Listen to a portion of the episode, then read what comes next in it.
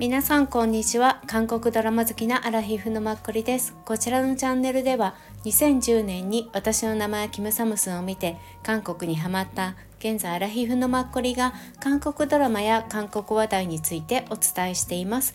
ぜひ倍速でお聞きください。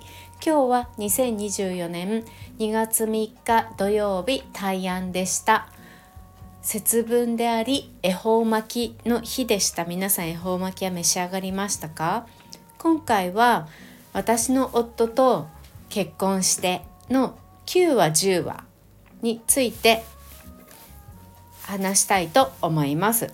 と最近のこちらのドラマの10話までの視聴率とあとキャストのナイヌさんについてあと9話10話を見て個人的な感想です。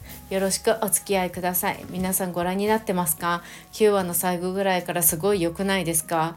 個人的にはすごくさらにハマっています。はい。そんな感じであの韓国のテレビの視聴率もですね10話にやっと10%超えました。10.7%っていう感じです。首都圏だと11.7%です。うん。9話は9.8%だったの全国で、うん、そんな感じでした。で評価的にも、まあ、TBN の中では久しぶりに10%台の視聴率を得たんですって。去年の2023年に終了したイルタスキャンダルが、まあ、17%とかめちゃくちゃ高視聴率だったんですよね。うん、それ以来、まあ、10%っていうものがなくて平日と週末合わせて10%以上の視聴率を、まあ、叩き出した久しぶりの番組っていうことです。うんで元々が Webtoon が元になっているのでそちらをご存知の方にとってはちょっと中盤中だるみしたかなっていう感じがあったみたいなんですが基本的にはあの皆さんに好評っていう感じみたいです。うん、で特にね悪役ですよね。イ・ギョンさんとあとあの女性の方、うん、あのパク・ミニョンさんのなんていうんだ半分とか自分で言ってる子、うん、ソ・ハユンさんですね。女優さんの名前は。チョン・スミンの役を演じてる方です、うん、もうパク・ミニョンさんがチャンスミンこぎそうって言ってましたよね。もうすごいパクミヨンさん銃はめちゃくちゃねはあの破裂しててすごい良かったですよね。うん。あれはなんか久しぶりにこぎそうっていう叫びをなんかドラマとかで聞いたなっていうのを実感しました。はい。そのねごめんなさい。イ・ーギョンさんとチョン・スミン役の、えっと、女優さんのソン・ハユンさんがとても好評のようです。視聴者にとっては韓国的には。うん。あのチョンソ・ハハユンさんって今まで善人の役が多かったらしいんですよ。なので今回徹底的に悪人の役っていうところで今までとキャラが違うっていうのが、うん、分かりやすくて評価を得ているようです、イ・ギョンさんもね逆っぽくて本当に演技が上手ですよね。イ・ギョンさんっていうのは一応パク・ミニョンさんのまあ、元恋人ですね今現在は、うん、その役をやってますはいはい、ではナイヌさんについてお伝えさせてください。パクミヨンさんを先にお伝えするべきなんですがちょっと以前調べたことがあったので先にナイヌさんについて知りたいのでお伝えさせてください。はい、え私がわかる範囲です。ナイヌさんの本名なんですがナジョンチャンさんっていう方みたいです。ナジョンちゃん。うんまあ、94年9月17日生まれ今現在29歳ですね。で出身がね元寿なの、うん、皆さん元寿って分かりますか？元寿といえば何と言っても個人的には元寿事件って思うんですけど元寿ですよね。多分東方神起のユノさんとかも多分元寿ですよね、左下の方かなって思います。チョンジュビビンバとかの聞くチョンジュよりも下の辺りかなのあの朝鮮半島の左本当に下の、うん、先っちょのちょっと手前って思っていただくのがいいかも。うん、一応ね漢中事件って、まあ、ご存知の方が多いと思うんですが韓国ちょっと興味ある方知っといていただいてもいいのかなって思うので簡単に言うと、まあ、1980年の5月に、まあ、それまで軍事政権だったんですよね韓国って。それで市民がやっぱり民主化を求めて爆発したんです。うん、そうっていうのがまあ眼中事件っていう感じですね。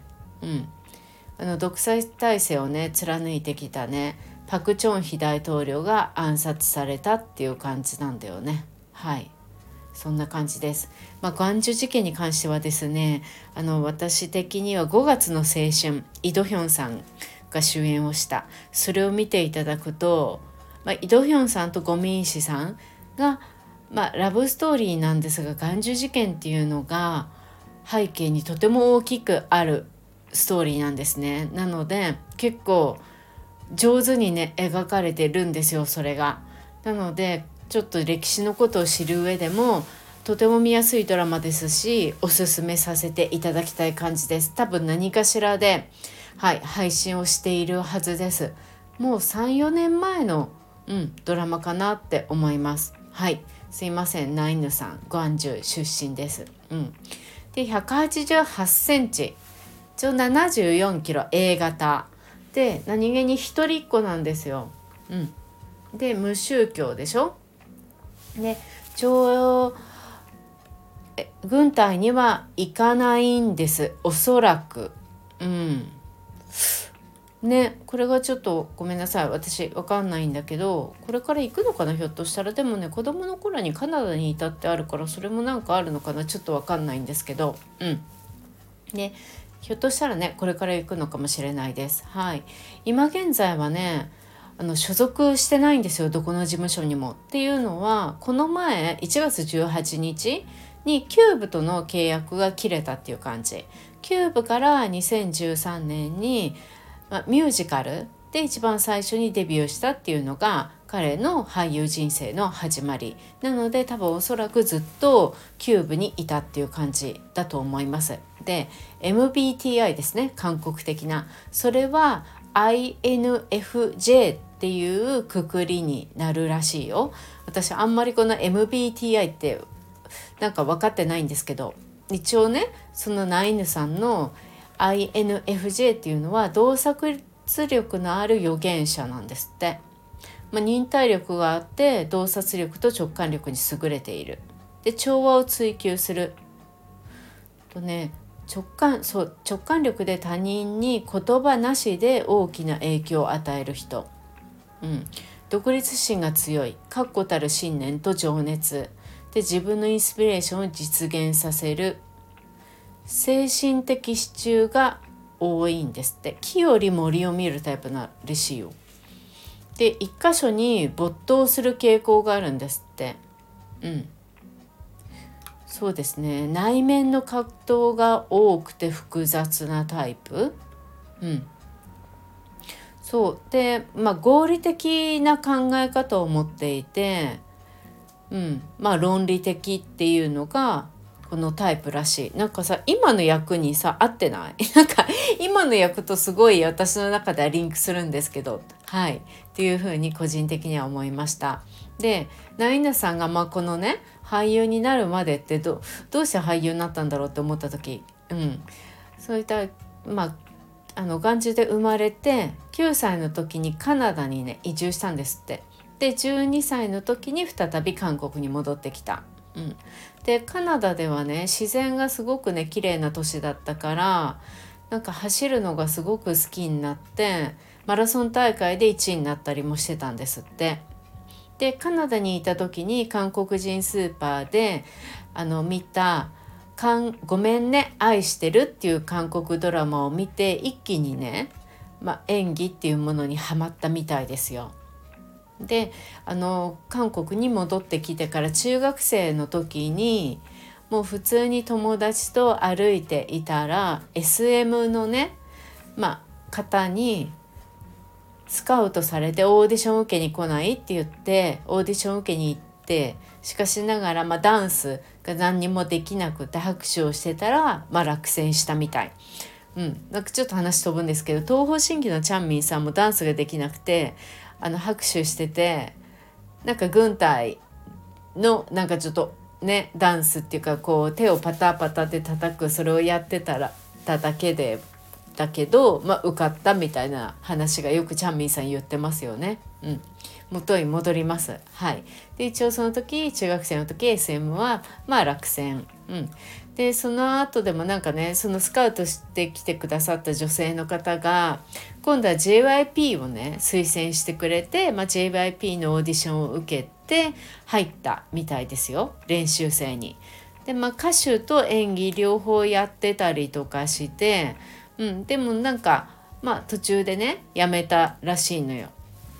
でそれからまあ、あの高校生になってるから一生懸命勉強して大学行かなきゃって思って死ぬほど勉強したらなんか高3の時に平均96点で全校6位になったんですって。でまあある大学にね、うん、公募制の枠で合格したんですって。そしたらまあその時にまたそのお姉さんから連絡があってまあキューブで演技の方のね練習生をねしてみないかって言われて、うん、でまあなかなかそういうチャンスはないなって思って、うん、まあ大学にも受かったし、まあ、こういうチャンスが来たからねこれはやるべきだなって思って、ね、キューブの練習生になりつい先月1月にキューブをやめるまでずっとキューブにいたっていう感じですね。面白いですよね。そう。でもあのなんか学生やっぱり高校生の頃からそれなりに、まあ、外見ルックス的にも人気があったみたいですよ。うん、そう。お姉さんたちとかにはなんか人気があったらしいです。はい、でさっき言った通り2013年のねミュージカルで一番最初のデビューって感じ。うん。で一応ですね今まで出たものをお伝えするんですけど映画は、えっと、5つほどですね2015年から2022年まで、うん、私ちょっとね分かるものがないです。はいですいません ドラマに飛びますよ。うん、一番最初2014年 SBS でまあえっ、ー、と気分が良い日っていうのに出ました。はい、そこからですね、まあ、お母さんとかスパークまあこれはネイバー TV か。うん。あとねあシンデレラと3人の騎士だっけ？わかりますか？皆さん私はでもこれね見たんだよね。うん、チョン・イルとか結構好きだったしあのアン・ジェヒョンとかも好きだったんですよね。アン・ジェヒョンっての星から来たあなた。でチョン・ジヒョンさんの弟役をやっていて私はその時初めて見てああかわいいなって思ったんですけど、うん、最近去年ぐらいだっけ？週末ドラマとかにも出ててすごいびっくりしたんだけど。そう。シンデーラと4人の騎士ですね。あパク・ソダンさんが、まあ、シンデーラ役。これ2016年なの。これにね出てたらしいんですよ。全然分かんなかったけど。はい。っていう感じ。うん。でその後はねうーんと結構いろいろ MBC に出たりあとはねウェブドラマにも出たり「夜むお願い」みたいなのにも出たり KBS なんとかっていうのとうん。あとねだんだん分かるようになるのがやっぱり2020年くらいなんですよね。さっきはあのシンデレラが TBN で2016年でしょ？で2020年までにそれからもう6個ぐらい出てるんだけどちょっと分かんなくって2020年の JTBC のサンガッポ茶ですね。急になんかあれですよね。サンガッポ茶っていうとすごい現代最近って感じなんですけどうん。もう何といってもソンジェが出てるの。私ソンジェ大好きで金のさじですね。うん可愛いソンジェ。はい。これにファン・ジョンウンさんとまあソンジェ。とあともう一人あの、まあ、お父さん役の方が出てらしてナイヌさんも出てたらしいでも確かに出てても不思議じゃないって感じだよね。なんとなくあの雰囲気で「サンガッポチャ」もしご覧になってない方いらしたらあの配信してるので是非ご覧になってみてください。ソンジ可愛いしいい感じです。はい。で TBN でその同じ年にね2020年にえっ、ー、とジョンリン・ワンプですね。私大好きです。鉄腕王号ですかね、うん、シン・ヘソンさんの、うん、それとえっとねシン・ヘソンさんとキム・ジョンヒョンさん。キム・ジョンヒョンさんはおそらく愛の不時着であのデパートのお嬢さんいたじゃない、うん、あの方のことを好きになるなんかなんていうのかな？ちょっと変わった男性の役をやってた方ですね。うん。そうこの時すごいジョン・リー・ワンフすごい面白くて私最後までこの人だって気づかなかったんだけどすごい上手だったしすごい良かった、うん、シン・ヘソンさん私の中でジョン・リー・ワンフはね結構私彼女には一番ベーストっていうか合ってた、うん、個人的に好きですね、うん、シン・ヘソンさんはジョン・リー・ワンプって感じかな。すごい面白い。でこの子にナイヌさんやっぱそのジョン・リー・ワンプって外見は刺激なんで、まあ、刺激のその中の男性の一人として出てらっしゃったみたいです。うん、で2021年には KBS の「えっと、月へ昇る川」かな、うん、それに出ていてあとねあともう一個そう KBS に出てらしてその後22年 JTBC であクリーニングアップ。そうなの。私クリーニングアップであのねクリーニングアップって UNEXT でやってるのでもしよろしければ見てください。私結構こうマイナーなマイナーっていうか自分の中うんでもマイナーだよね。そんな韓国でもみんなが見てるわけじゃないし視聴率も全然ねないんだけど JTBC でね。まあヨム・ジョンワさんなんですよね。スカイキャッスルであの怖いお母さんだった人。うん、ヨム・ジョンアさん主演であとジョン・ソミンさんとキム・ジェンファさんっていう2人のね女優さんが出てらして、まあ、3人ともお掃除おばさん簡単に言っちゃうと。うん、であのヨム・ジョンワさんの甥っ子かな？の役でナインヌさんが出てきてね。でムジョンさんたちと一緒に住むのよ。でジョン・ソミンさんのことを好きになったりとかするんだけどもう今と全然違う役。結構引きこもり的な、まあ、勉強だけしている甥っ子っていう感じなの。でいろいろ詳しくてめちゃくちゃ奥手でだからジョン・ソミンさんのことが好きになるんだけどどういう風にアタックしていいか分かんなくてでもそれがすごい可愛くって。すごい体が大きくて背が高いのにすごい何ていうのちっちゃいお部屋とかに住んでてそれもねなんか可愛くてうんあの結構クリーニングアップっていうあのストーリー自体もこの、まあ、お掃除しながらおばさんたちが結構あの株のね裏取引をインサイダー情報を得たりして自分たちで株をやったりするっていう感じのことなんですよね。なので結構面白いです。うん、よろしければご覧になってみてください。うん、そうですね。はい。でその後にクリーンアップやったでしょ？でその後に彼がやったのがねあえっ、ー、とね KBS2 ですね22年、うん、ジンクスの恋人。そう。これ私2話ぐらい見たんだよね。よかったよ。もう一回見ようかなって思うんだよな。ソヒョンが出てたのよ少女時代の。彼女が主役でなんか私の中では不思議の中国のアリスみたいな感じだった。外見とか洋服とかが。もう彼女はすごい細いじゃないですか。ほんであの部屋にずっと閉じ込められてるある家の中にね閉じ込められてるお嬢さんの役で お母さんもそうなんだけどお父さんは結構多分まあまあ、有名有名とかお金もある人でそう2人をね閉じ込めてる感じで結構特徴ある、ま、才能を持っていてねこの母と娘が。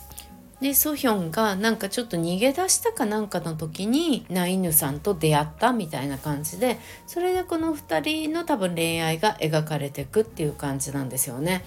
すごいねソヒョンが本当に可愛くってなので結構2人とも長身だしねいい感じのカップルでもう一回また見たいかなって思ったりもします。うん、これ何かしらで多分ね配信してると思うんだ。もしよかったら皆さんナイヌさんに興味を持った方とか見てみても面白いんじゃないかなって思います。ちょっとファンタジー系だからうん可愛いですよ。そうでもう一個次はねあクムス城にも出てたのよ。金のさじ。さっき言ってたスンジェが出てるの。それにも特別出演でなんか出てたみたいだよ。で直近ですと去年の2023年 ENA でそう。完全にこの時ね彼が主役だったんだよね。あの長い間ああなたを待っていましたっていうタイトルだったの。彼が確かね刑事役だったの。1話だけ私ちょっと最初見てでもやめちゃったんだよね。多分これネットフリックスでやってるから多分日本のでもやってるのかもしれないです。ご覧になった方いらっしゃいますか？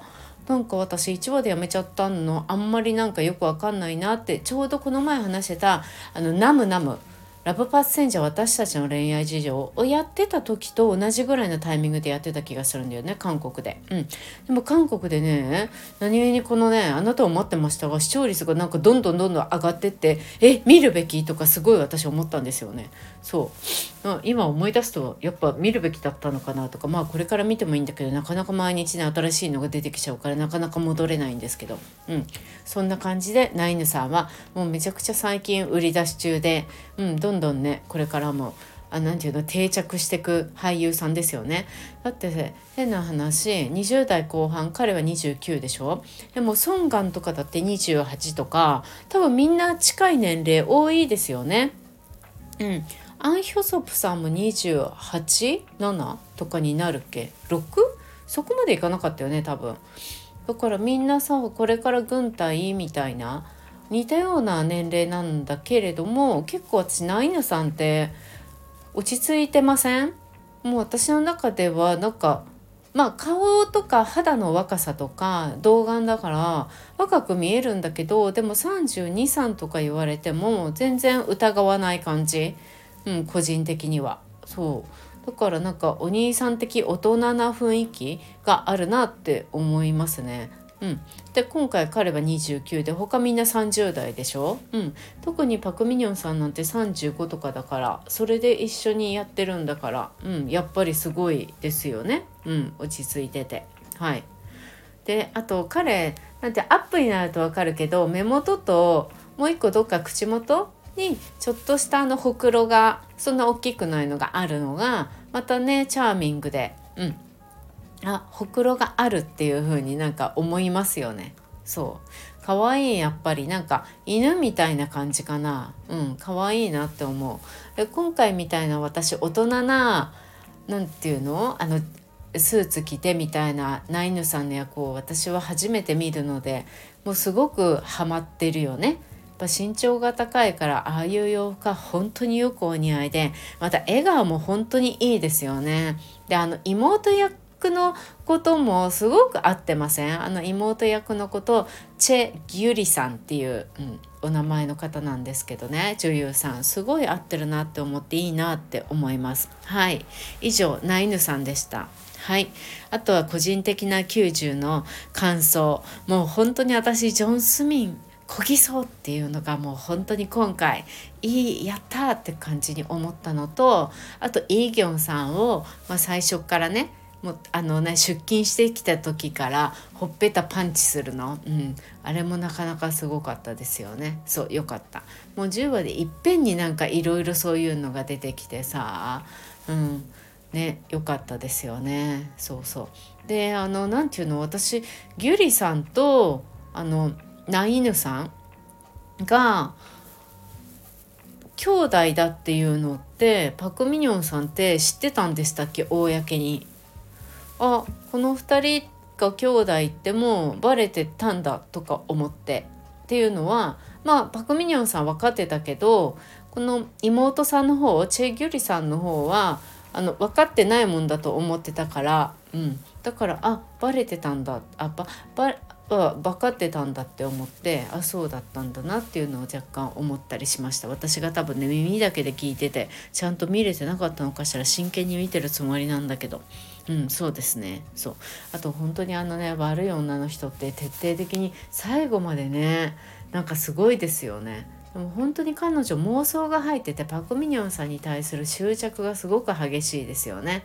やっぱりずっと一緒にうん、いるんだっていうのをすごくね思って本当に家族っていうか自分の分身ってもう真剣に多分思い込んでるから、うん、なんか悪いことしてる何してるっていう感覚でもなくなっちゃってんだろうなみたいな感じがしますよね。やっぱりこういうの。またそれを演じるのがねこの方本当にお上手っていう感じ。まあイーギョンさんもねなんか本当に悪い嫌な男っていう感じだけどまたあのお母さんともねすごい合ってましたよね。そうでもイーギョンさんもあのさ本当に上手、うん、あの悪い本当に嫌な男で本当に悪い。でもそれをすごいなんかさギャグとか笑えないんだけど全然。もうなんか嫌なやつだから。でもなんかすごい上手だなって思いますね。うん。こんな感じかな。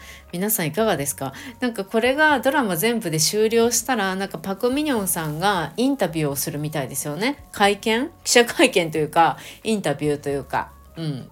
ね、だからそこでなんか何を話すのか注目されているっていうけどその記者の人たちはなんかパク・ミニョンさんがさ元付き合ってた人との、ま、人がちょっとなんかね警察のお世話になってそれに対してパク・ミニョンさん巻き込まれたみたいでそればっかりすごい追ってるけどもうなんか役者さんとして復帰してこうやってるんだからもうそういうことはねあれしないでちゃんとこうな彼女のさ仕事に集中してほしいですよね、うん、話題を。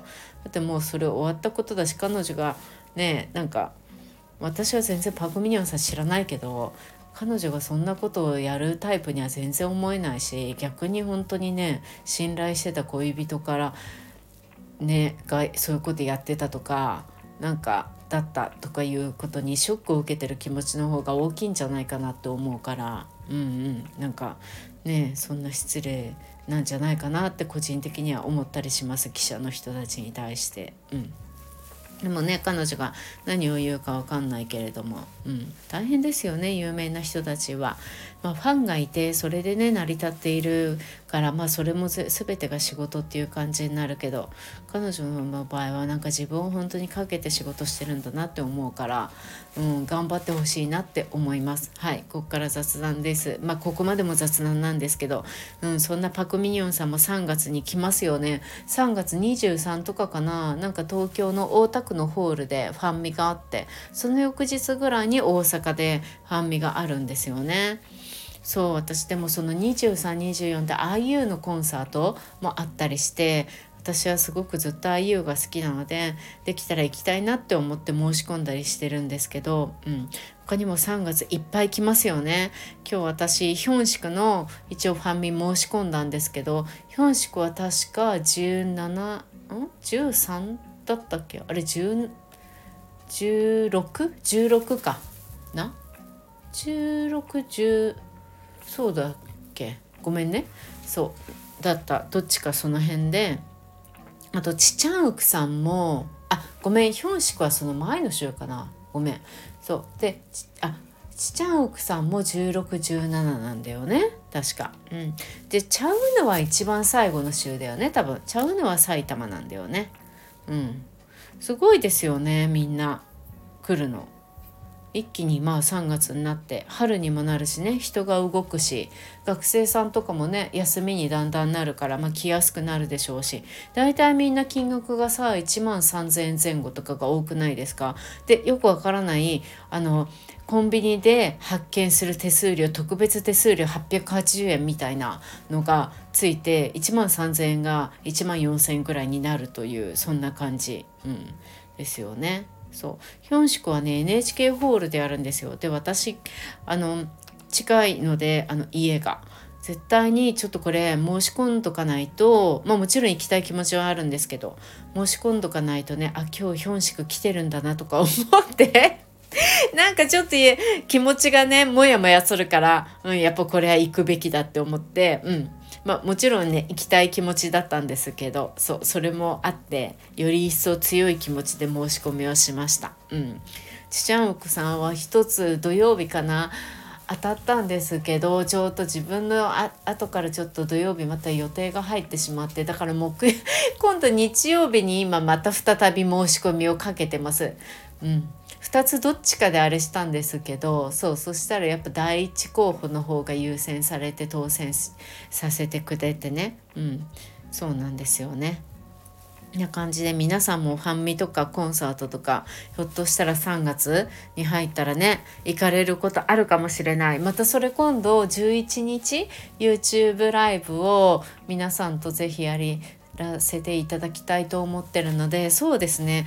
ファンミとかその3月会うの、うん、またもし当選したとかなんかも行くの決まってるとかあれば是非教えてください。そうだそういう話題も楽しいですよね。うん。っていう感じです。また今度あの2月20日までみたいでこの私の夫と結婚してなのでまた話したくなったらお話しさせてください。その時にまた違うキャストの方についても記録させていただきたいと思います。はいついつい長くなっちゃって恐縮です。今日2月3日。明日は2月4日日曜日立春ですね。うん、きっといいお天気になるんじゃないかなって思います。はい。皆さんがいい一日を過ごされることを心より願っております。はい。今回もありがとうございました。次回もよろしくお願いします。良い日曜日お過ごしください。